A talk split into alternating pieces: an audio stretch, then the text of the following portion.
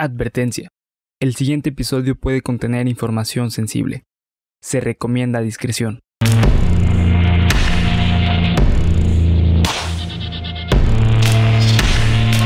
Cuéntamelo de nuevo.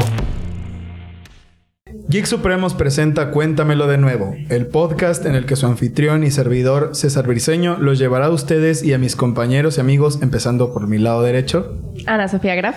y luego pasándola a mi lado izquierdo. Bernardo Herrera. Exacto. Por un viaje a lo desconocido, lo absurdo, lo aterrador y lo increíble.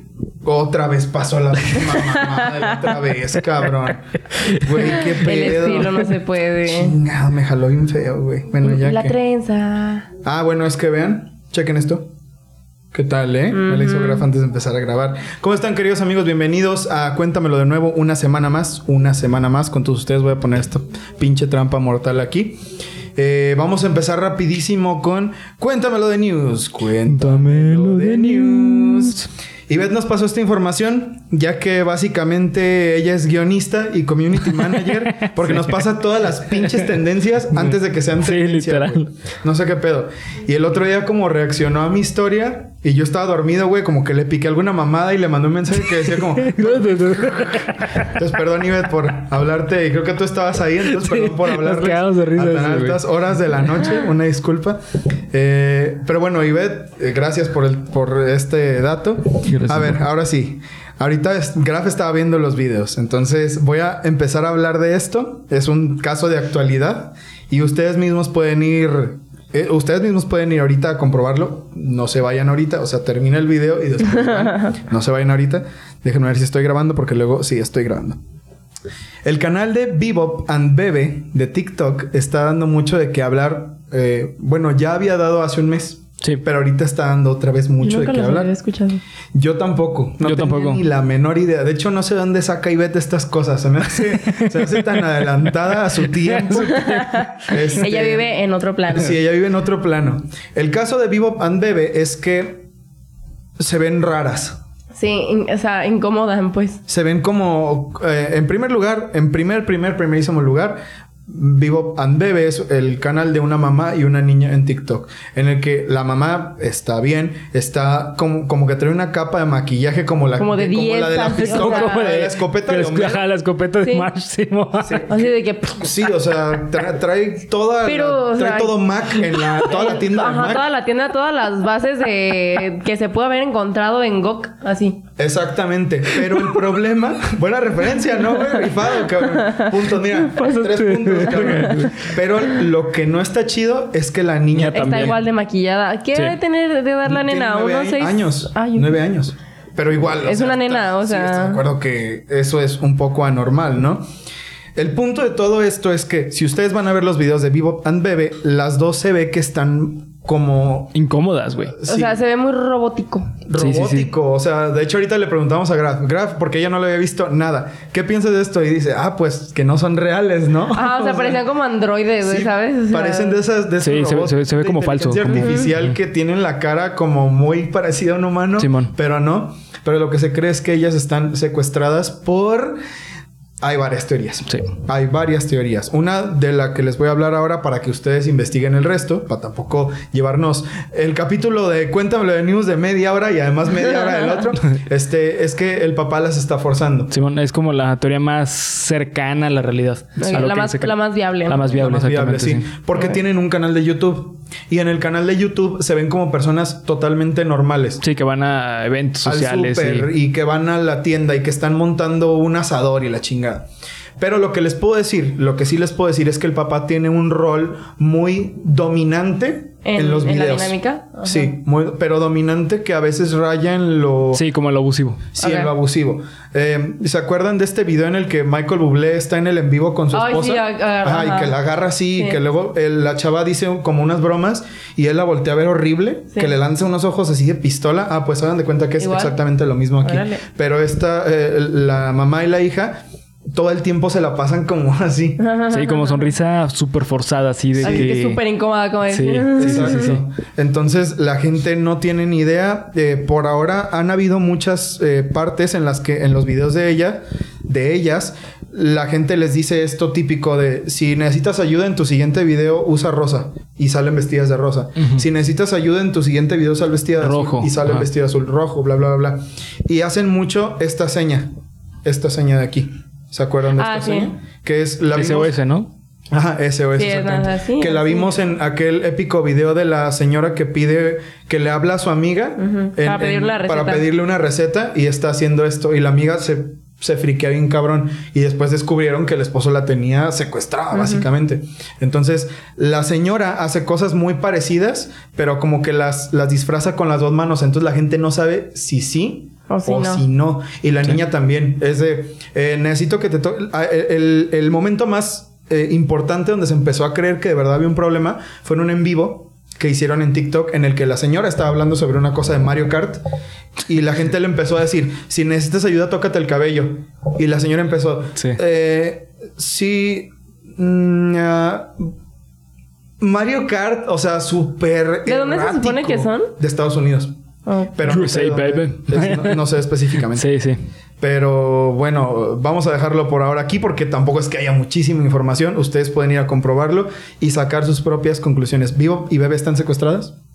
I don't know. no sé, no me Me, pregunten. me remito a las pruebas.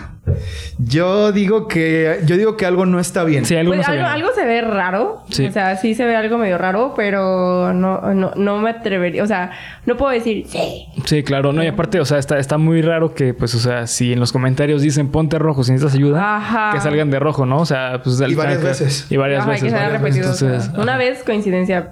Sí, ya varias veces, pues también, o sea, me refiero raro en sentido de, pues, o sea, qué tanto es real y qué tanto a lo mejor que se están aprovechando de- del momento. De la ¿Será? fama, ¿no? O sea. Sí, aunque lo que no se puede quitar del el hecho es que eh, no deja de ser una niña pequeña. Yo siento que ella también es víctima de lo que sea que le esté Sí, yo pasando. también pienso. Porque se ve que las dos Sí, las dos se ven igual de incómodas. Sí, las Sí, dos mucho. se ven igual de mal. Incluso hay partes en las que se ve que como que todo es un set montado, hay palabras escritas en fotogramas. No sé, investiguen ustedes, ustedes saquen su propia conclusión. Pero bueno, amigos, eso fue Cuéntamelo de News. Ahora sí, vamos a empezar con el capítulo número 64. Me concentro, me concentro y... Y ¡pum!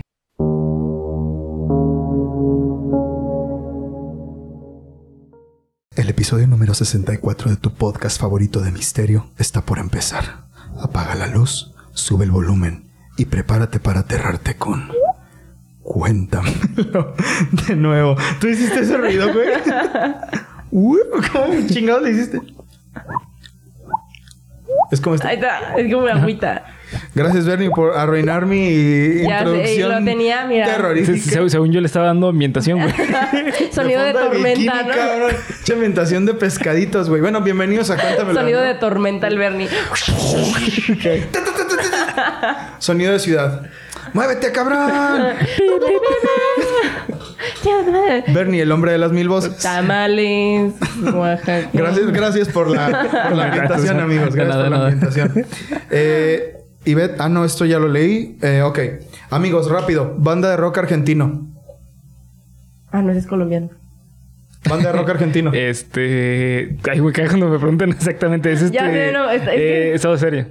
Ok, Soda Stereo es una. Graf, banda de rock argentino, rápido. Tienes tres segundos. Si no, voy a explotar. Tengo una bomba abajo de la playera. ¿Cuatro? ¿Cinco? ¿Cuatro? Cuarteto. Ese es de Uruguay, güey. Ah, es de Uruguay. Sí. No mames, engañado toda mi vida, güey. No manches, no sé.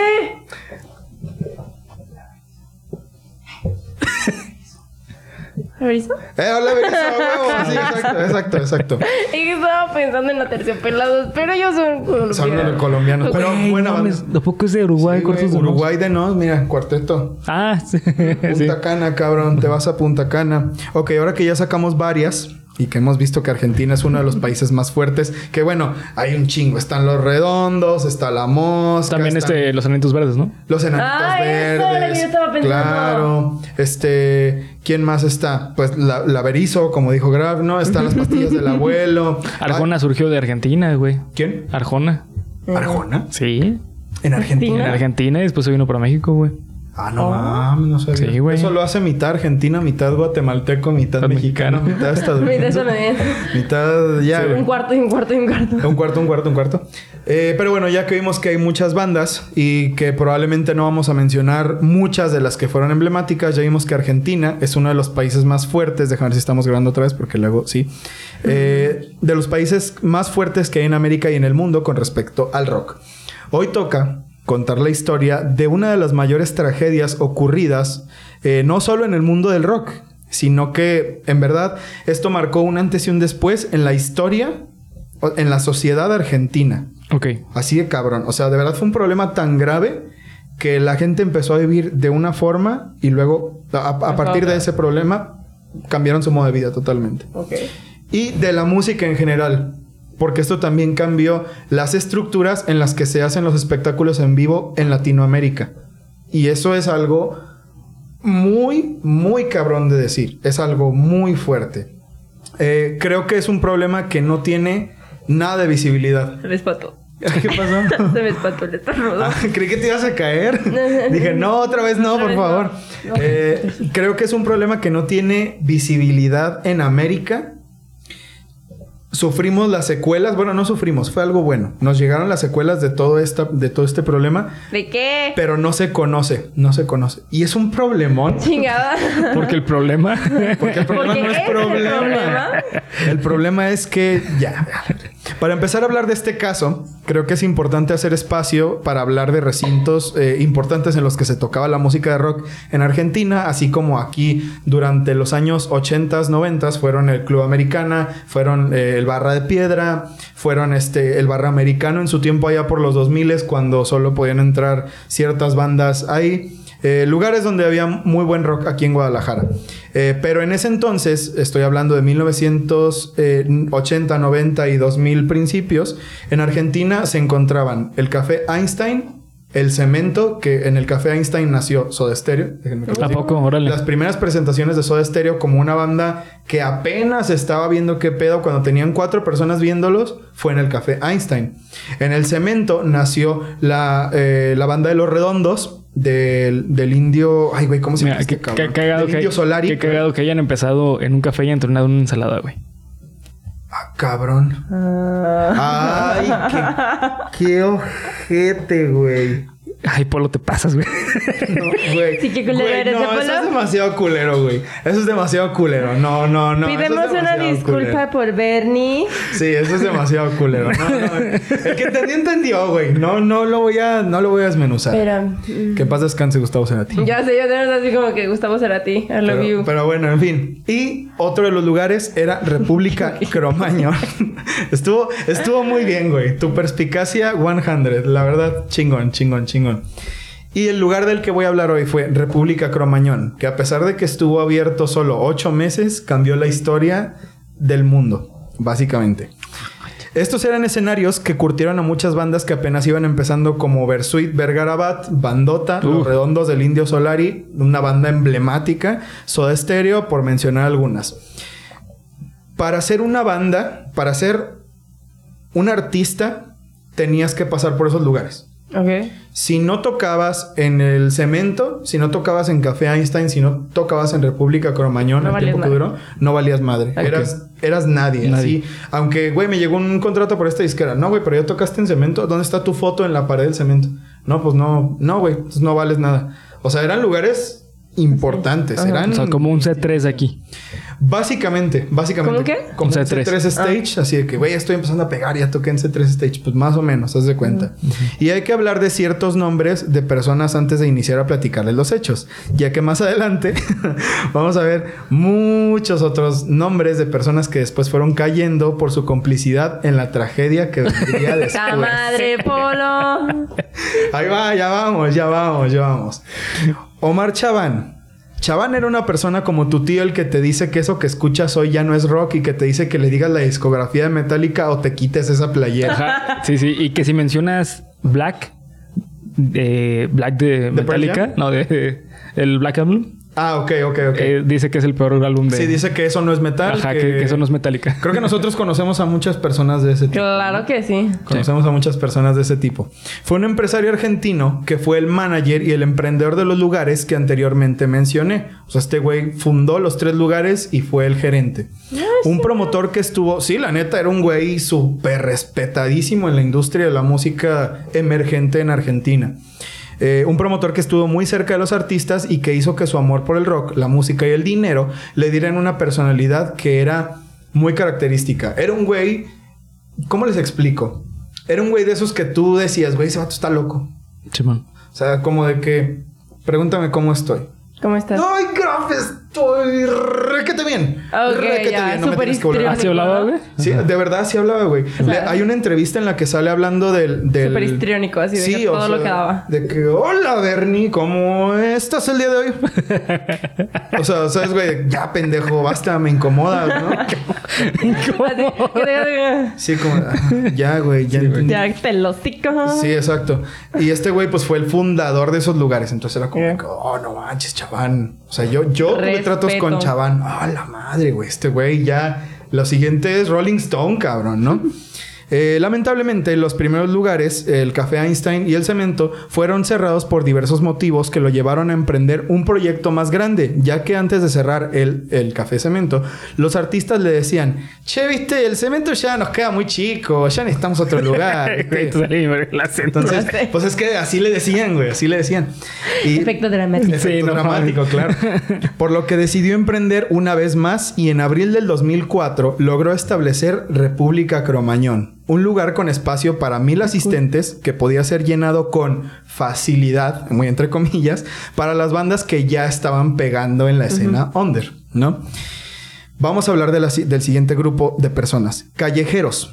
Callejeros fue una banda formada en los noventas con una fuerte identidad de rock barrial o rock chabón que empezó a pegar muy fuerte en el 96 y pasó muchos años tratando de hacerse un lugar en la escena eh, independiente del rock barrial. Paréntesis. El rock barrial es lo que ustedes ven en los conciertos que se hacen en Argentina, en todos.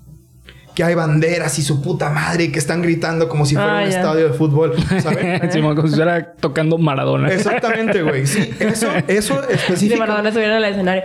Exacto. Y eso tiene un nombre, aunque no lo crean. Yo creí que era porque, güey, ¿por qué hacen eso? Pero eso es la futbolización del rock. Sí, sí, pero más Sí, existe. fue sí, un he escuchado, movimiento, sí. la futbolización de la música. Por eso hay una canción de Maradona, tal cual. Sí, claro, que es una, es una cumbia, es una cumbia es- villera, ¿viste? Ajá, cumbia villera. Sí, que es Sí, un sí. género de, las clases bajas que, que de eso se trataba el rock chabón. El rock chabón, el rock barrial, era para gente así de la más baja. Era para la gente de la más baja. O para los jóvenes que querían sentirse incluidos y fuera de los movimientos de protestas de los que hablamos hace rato en los setentas. Ok. Ok. En el episodio de Geek Supremos. Ah, bueno, sí, no se pierdan el episodio de Express porque también no ha salido. Sí, sí. Foreshadowing.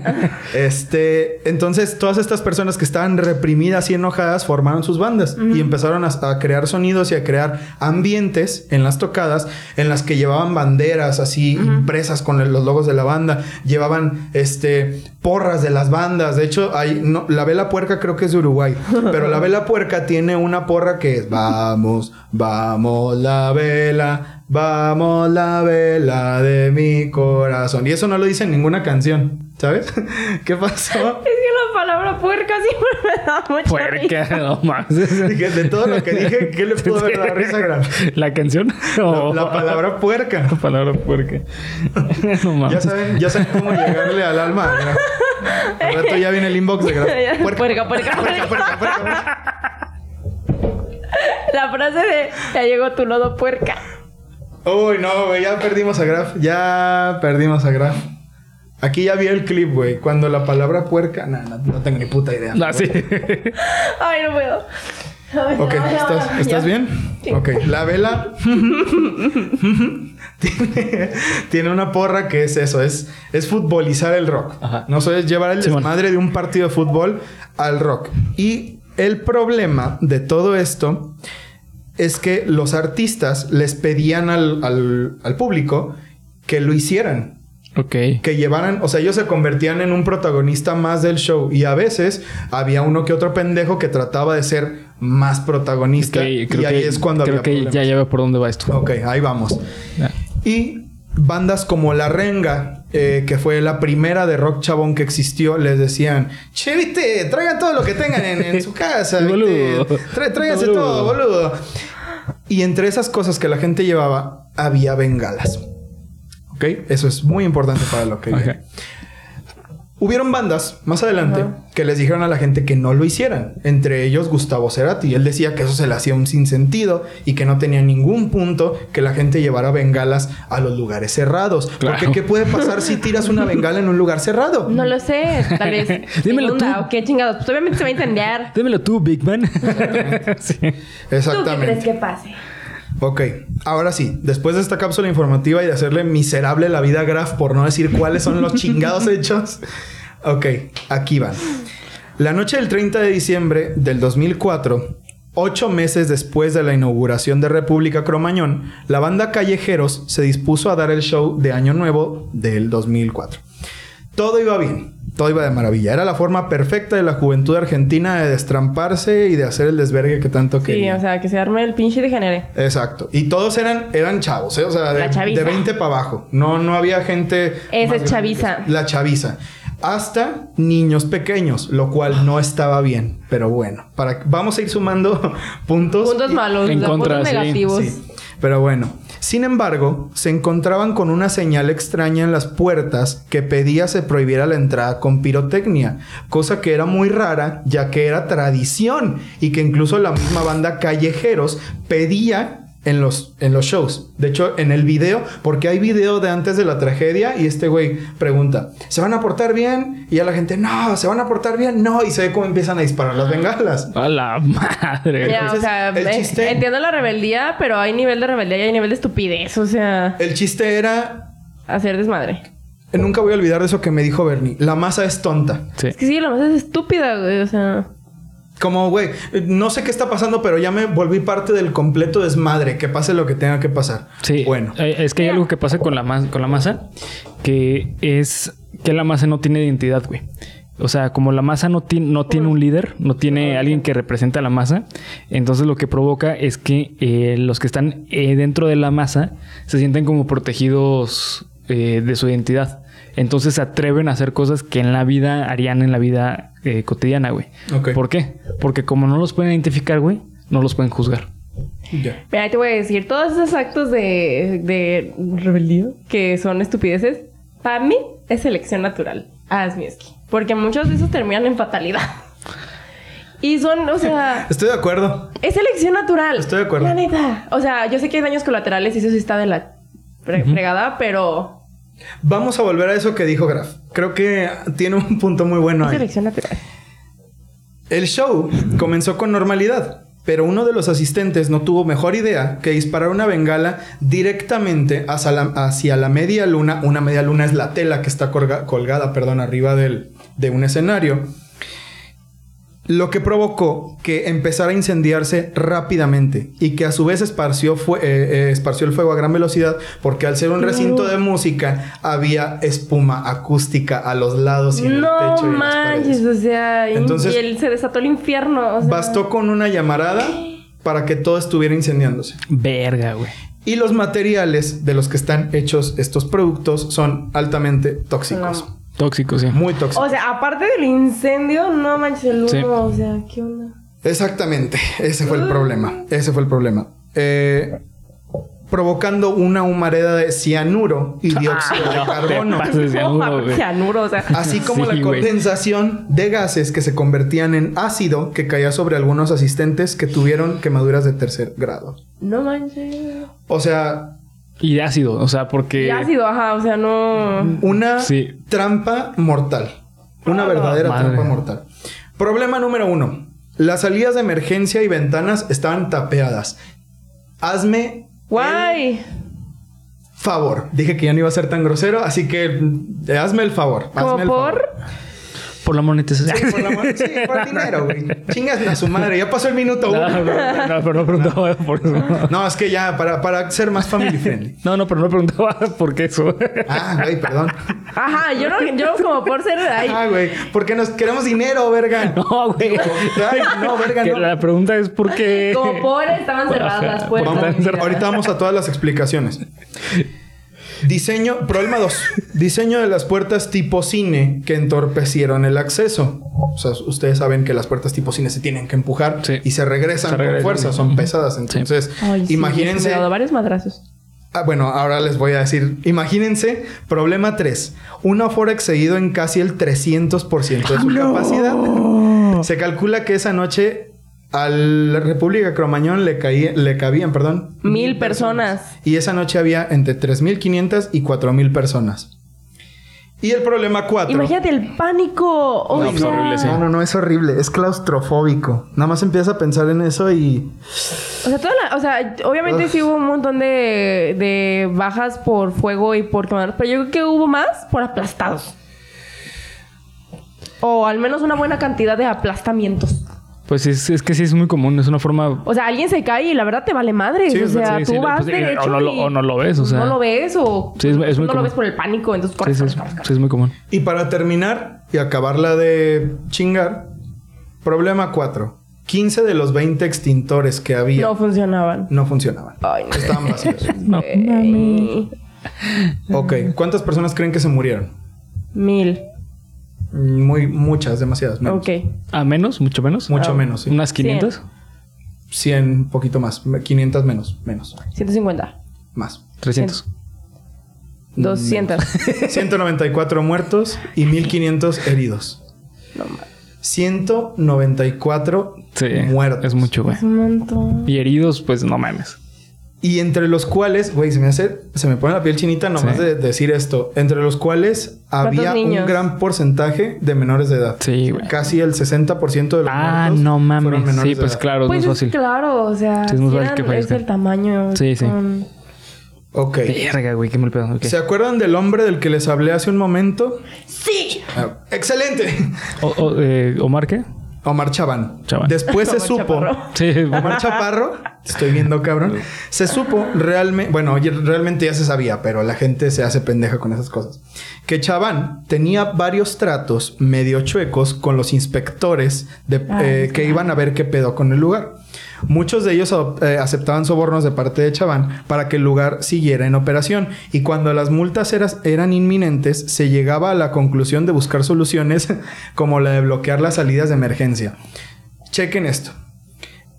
La salida de emergencia más grande, que fue la que se encontró tapeada y cerrada con... No, tapeada no. Cerrada con un candado y con alambres, así dados vuelta, es porque salía a un estacionamiento de un hotel. El estacionamiento era parte del- de, República Cromañón. El hotel mm, era No. parte. Pero no podías hacer eso. Tenía que ser tu salida de emergencia a la calle. No podía ir a dar a otro establecimiento. Eso era contra la ley. Entonces, en lugar de reformar el establecimiento... Ah, o sea, en lugar se de les- cambiar la puerta, Sí, no se les ocurrió mejor idea de, bueno, vamos a tapearla, pero ni siquiera vamos a bloquearla para que parezca una salida. Nomás la vamos a cerrar con un candado y con alambres. nice. Ay, güey. Ajá, sí, claro. es una Así de cabrona estaba toda la cosa, Sí. ¿no? Las sentencias no se hicieron esperar. Chaván fue detenido inmediatamente después de la tragedia y fue llevado a juicio. Básicamente este güey se la pasó saliendo y entrando de la cárcel hasta el 2014 cuando murió No. de cáncer. Porque entraba un año, salía seis meses, entraba tres años, No mames. salía al año y ¿En medio serio? y luego lo volvían a meter a la cárcel y salió en el 2013 por problemas de salud y murió en su casa en el 2014 de complicaciones muy cabronas del cáncer. Pero así murió súper demacrado el güey, pesó 30 kilos al momento en el que... En el No que mames. falleció. ¿30 kilos? Sí, estaba, estaba muy enfermo. Y sí. yo siento que gran parte de esto fue por todo este proceso de estar entrando y saliendo. de Sí, la claro, te Imagínate enferma, el güey. estrés. Sí, sí. Se habían merecido, la neta. ¿Pero por qué entraba y salía? O sea, ¿porque cometía ¿Por qué no, otros ajá, crímenes ¿por o por qué no, no encontrar una condena así ya de... Es que miren, bueno, de- déjenles explico eso y ya al final vamos a ver quién es el culpable de esto. Ah, ok. Básicamente tuvo una vida bastante culera después de los hechos de Cromañón hasta que se murió. Sí, en el 2008 los familiares de las víctimas y los sobrevivientes, en el 2006, perdón, y los sobrevivientes exigían que se destituyera al jefe de gobierno Aníbal Ibarra y esto fue histórico para la Argentina, porque en primera vez en la historia se pudo hacer una votación para pedir que quitaran a un funcionario de su cargo y nunca se había hecho. Sí. Y a partir de entonces ya se ha estado aplicando. Con este evento fue la primera vez que pasó. Entonces fue un, un momento en el que el pueblo de verdad se sintió que tenían el poder Sí, claro. como güey. debe ser. Como debe ser, ¿no? Por lo que cuando se supo que siete votos a favor de su destitución, que había siete votos a favor de su destitución, toda la gente festejó. Festejó como si... Por no siete votos, güey. O sea, por nada. Sí, sí, sí. Eran. eh, en un total se contaron cientos de votos y solo hubieron siete a diferencia de que lo quitaran o de que no lo quitaran. Entonces, casi, De- casi. de hecho, güey, O sea, eh, un pelito. Sí, un pelito. Eh, eh, se supone, güey, que realmente como debería funcionar la democracia es que si no hay una diferencia de mínima del 50%, no se puede tomar ninguna decisión y se tendrá que volver a hacer otra, otra votación. Ok. Se supone que debería ser el proceso real. En este caso fue así. Ya, o sea, lo que decía la diferencia, Sí. o sea, el mínimo. Hubieron cuatro juicios que involucraron a todos los responsables de Cromañón. En el 2007 se enjuiciaron a las empresas que aceptaron los sobornos para dar certificados falsos de aprobación para tratar incendios, así como ciertos funcionarios del cuerpo de bomberos que se hacían pendejos cuando se les preguntaba. El segundo juicio fue en 2009, en donde se encarceló a Chaván y a funcionarios argentinos que estuvieron relacionados, así como a inversionistas y el ex manager de Callejeros. Esa vez sí los metieron a la cárcel hasta el 2012. El tercer juicio se trató de la complicidad del dueño, literalmente, del edificio donde fue Cromañón, porque ese güey no dijo nada. Ese güey se lavó las manos desde que... Sí, ¿Saben me qué? imagino. Yo nada más tengo el local, yo no sé lo que hagan en él. Pero estamos de acuerdo que él sabía todo. ¿no? Sí, por supuesto, güey, claro. sí. Entonces, hasta el 2009 fue cuando él, él- ah, no, hasta- esto fue en el 2010, cuando a él se le enjuició. Y el cuarto y último juicio fue para sentenciar a Roberto Calderini por haber cobrado sobornos. Por su Calderini, para hacerse, pen- por hacerse bien pendejo y dejar pasar las irregularidades de Cromañón. Calderini era un funcionario, era como un diputado así de distrito. Ya. Entonces, a ese güey era el que le iba a caer todo el varo de los Claro, sí. Entonces, ese güey también fue apresado y creo que hoy en día sigue en la cárcel ese güey. O sea, de verdad, de 26 personas que fueron llamadas a juicio, a 21 las metieron a la cárcel, incluyendo a los miembros de la banda. Los miembros de la banda también fueron encarcelados. Pero fueron puestos en libertad, excepto el baterista, porque ese güey fue sonado hace unos años porque... eh, a lo mejor tú sabes, tú te acuerdas de eso. Se dio el caso en Argentina de un güey que quemó a su esposa viva. Sí. Que la chava se llamaba Wanda, no me acuerdo qué. Yo no me acuerdo, pero sí. Ah, sí, pues sí. él, el baterista de esa banda, fue el feminicida de ella. Y ese güey, pues, va a vivir toda su vida en la cárcel, ¿no? Ni debería de vivir, Asmiski. Un- una, una joyita de caso este, güey. Sí, qué pedo. Pero bueno, después de los eventos, comenzó una era de prohibición y clausura de los llamados boliches, que en Argentina son antros, Los antros. ¿no? Lugares para bailar. Nice. Y muchísima gente se quedó sin trabajo, además de lo que fue un momento duro para la cultura under de la música argentina. El llamado efecto cromañón se dice que hoy en día está todavía dando muy cabrón porque eso Ah, fue lo yo que sí trajo fue lo que se supone que trajo la crisis de hoy en día en Argentina. Ah, no Ah. mames, ¿en serio? La industria de la música era tan importante que cuando quitaron todo, la economía Para abajo. se vino. Es que, Makes sense. es que sí es real. O sea, eh, ahorita tú a Corea del Sur quítale el K-pop y se va Se para va abajo abajo. Sí, Corea claro. del Sur. Y en, ¿Tembló? en ese entonces, Ah, esta casa tiembla. Creo que. Sí. ah, cabrón. Ah, por la puertita dices, o No, sentiste sí el sentí el- movimiento? Sí, cuando pasan camiones algo así, tiembla. O cuando se mueven las placas tectónicas también. Ándale. Sí, pero todo chingo, todo chingo, todo chingo. Entonces sí, ¿no? Pero bueno, el episodio de hoy. Continuamos con el Cuéntalo, ¿no? episodio. Pero bueno, eso fue el, el fin del guion, ¿ok? El efecto cromañón fue un- una cosa muy cabrona, pero ahora sí. ¿Quién tuvo la culpa? ¿Quién fue el culpable? No, pues en es que este es, es- Todos. Ajá, es un conjunto de situaciones. O sea, no es una sola persona tuvo la culpa. Es imposible que una persona tenga la culpa.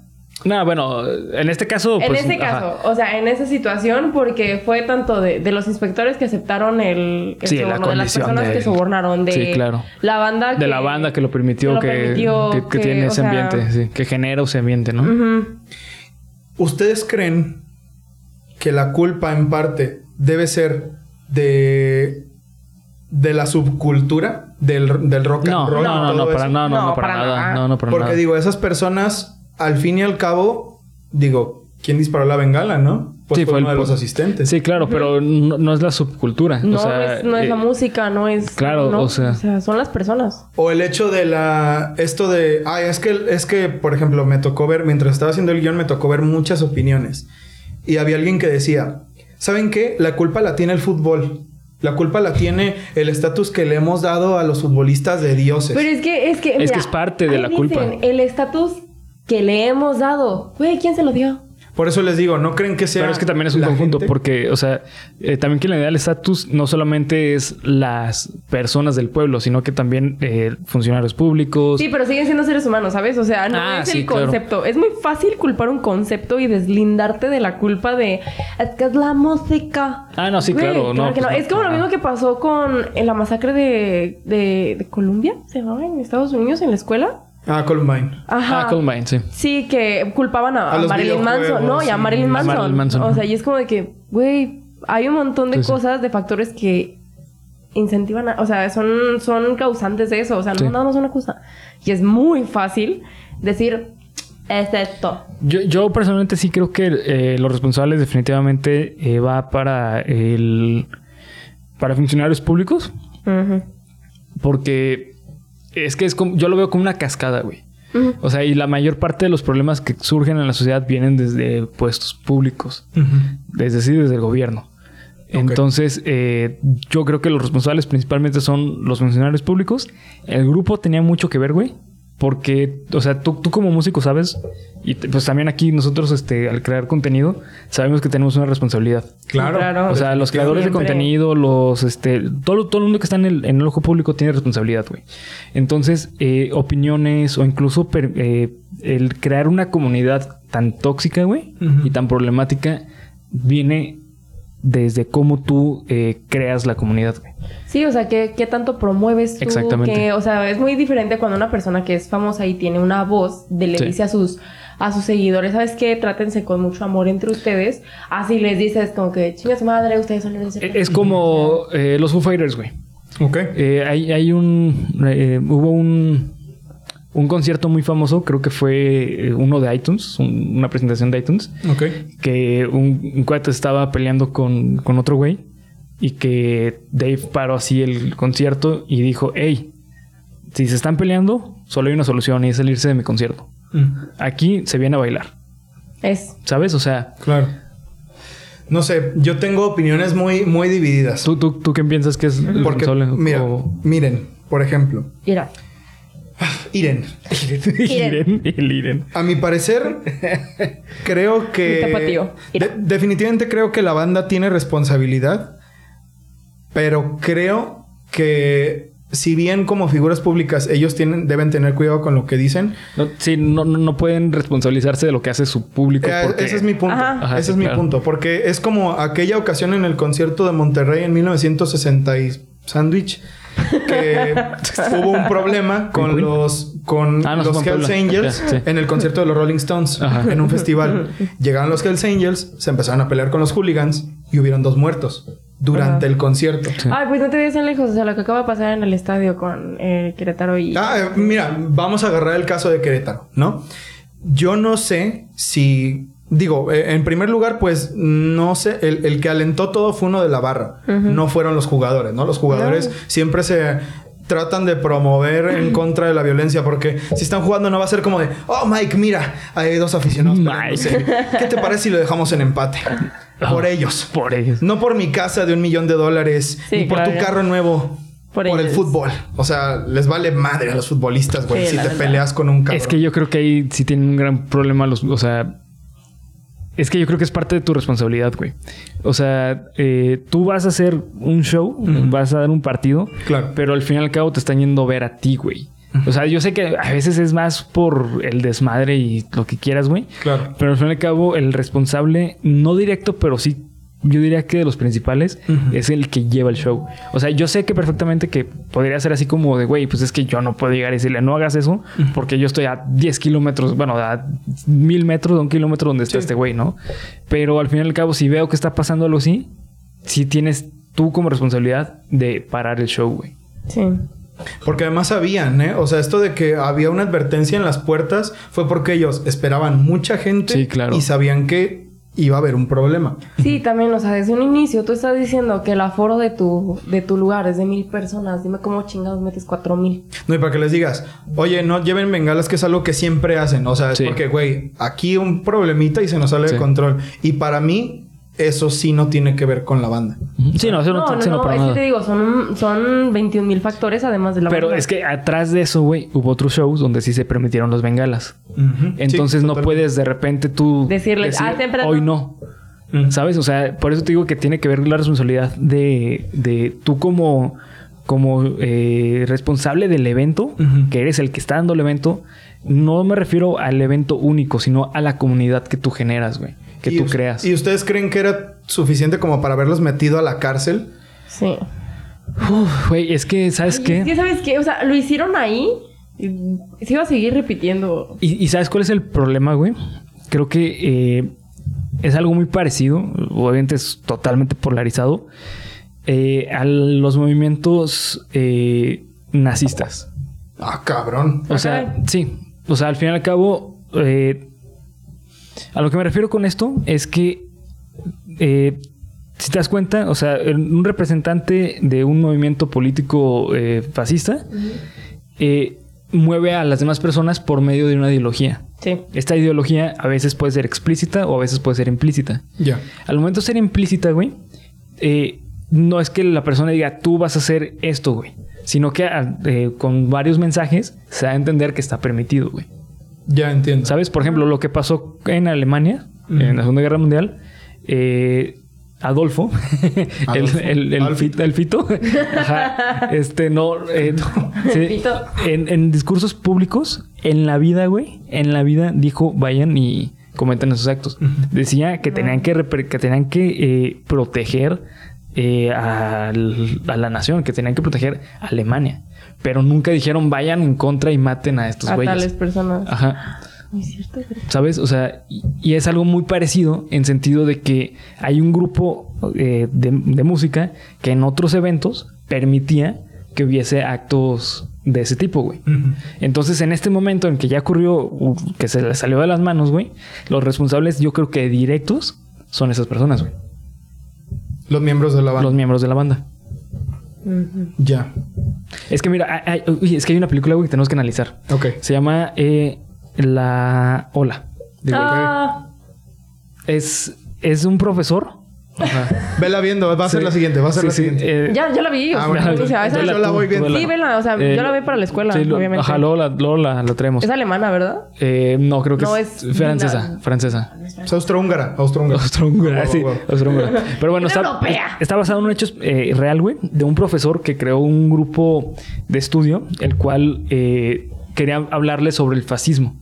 Pero para poderlo hacer como más vivencial, Una lo que, ajá, lo que hizo fue hacer el grupo como élite. O sea, es decir, todas las personas que están en este, en En esta clase son parte de un grupo super élite. Este, y, y ¿qué pasó, güey? Que al poco tiempo empezaron a llegar más personas sin que el vato les dijera vengan a la clase, güey. Mm. ¿Por Al qué? final Porque acabó en desastre. güey. Ajá, de hecho hubo asesinatos y todo el pedo porque le dio mucho poder a los a, ¿A los alumnos? a los alumnos, güey. Les dio tanto poder que se hizo una como una secta, güey. Ok. Entonces eh, hubo problemas internos el- el- y el responsable directo, ¿quién fue, El- güey? El profesor. El profesor. Por haber incentivado la, el movimiento. Exactamente. No Pero es la subcultura, güey. O, sea, en este caso no es la subcultura porque el rock no promueve eh, que así vamos a... Vamos a todo, a- bueno, a destruir. Debo decirles una cosa. El rock chabón sí era mucho de Ah, anarquía, güey. Vamos Ah, a quebrarlo todo y a chingar a su madre el gobierno. Que es muy parecido a lo que pasa con el elemento de las barras, güey.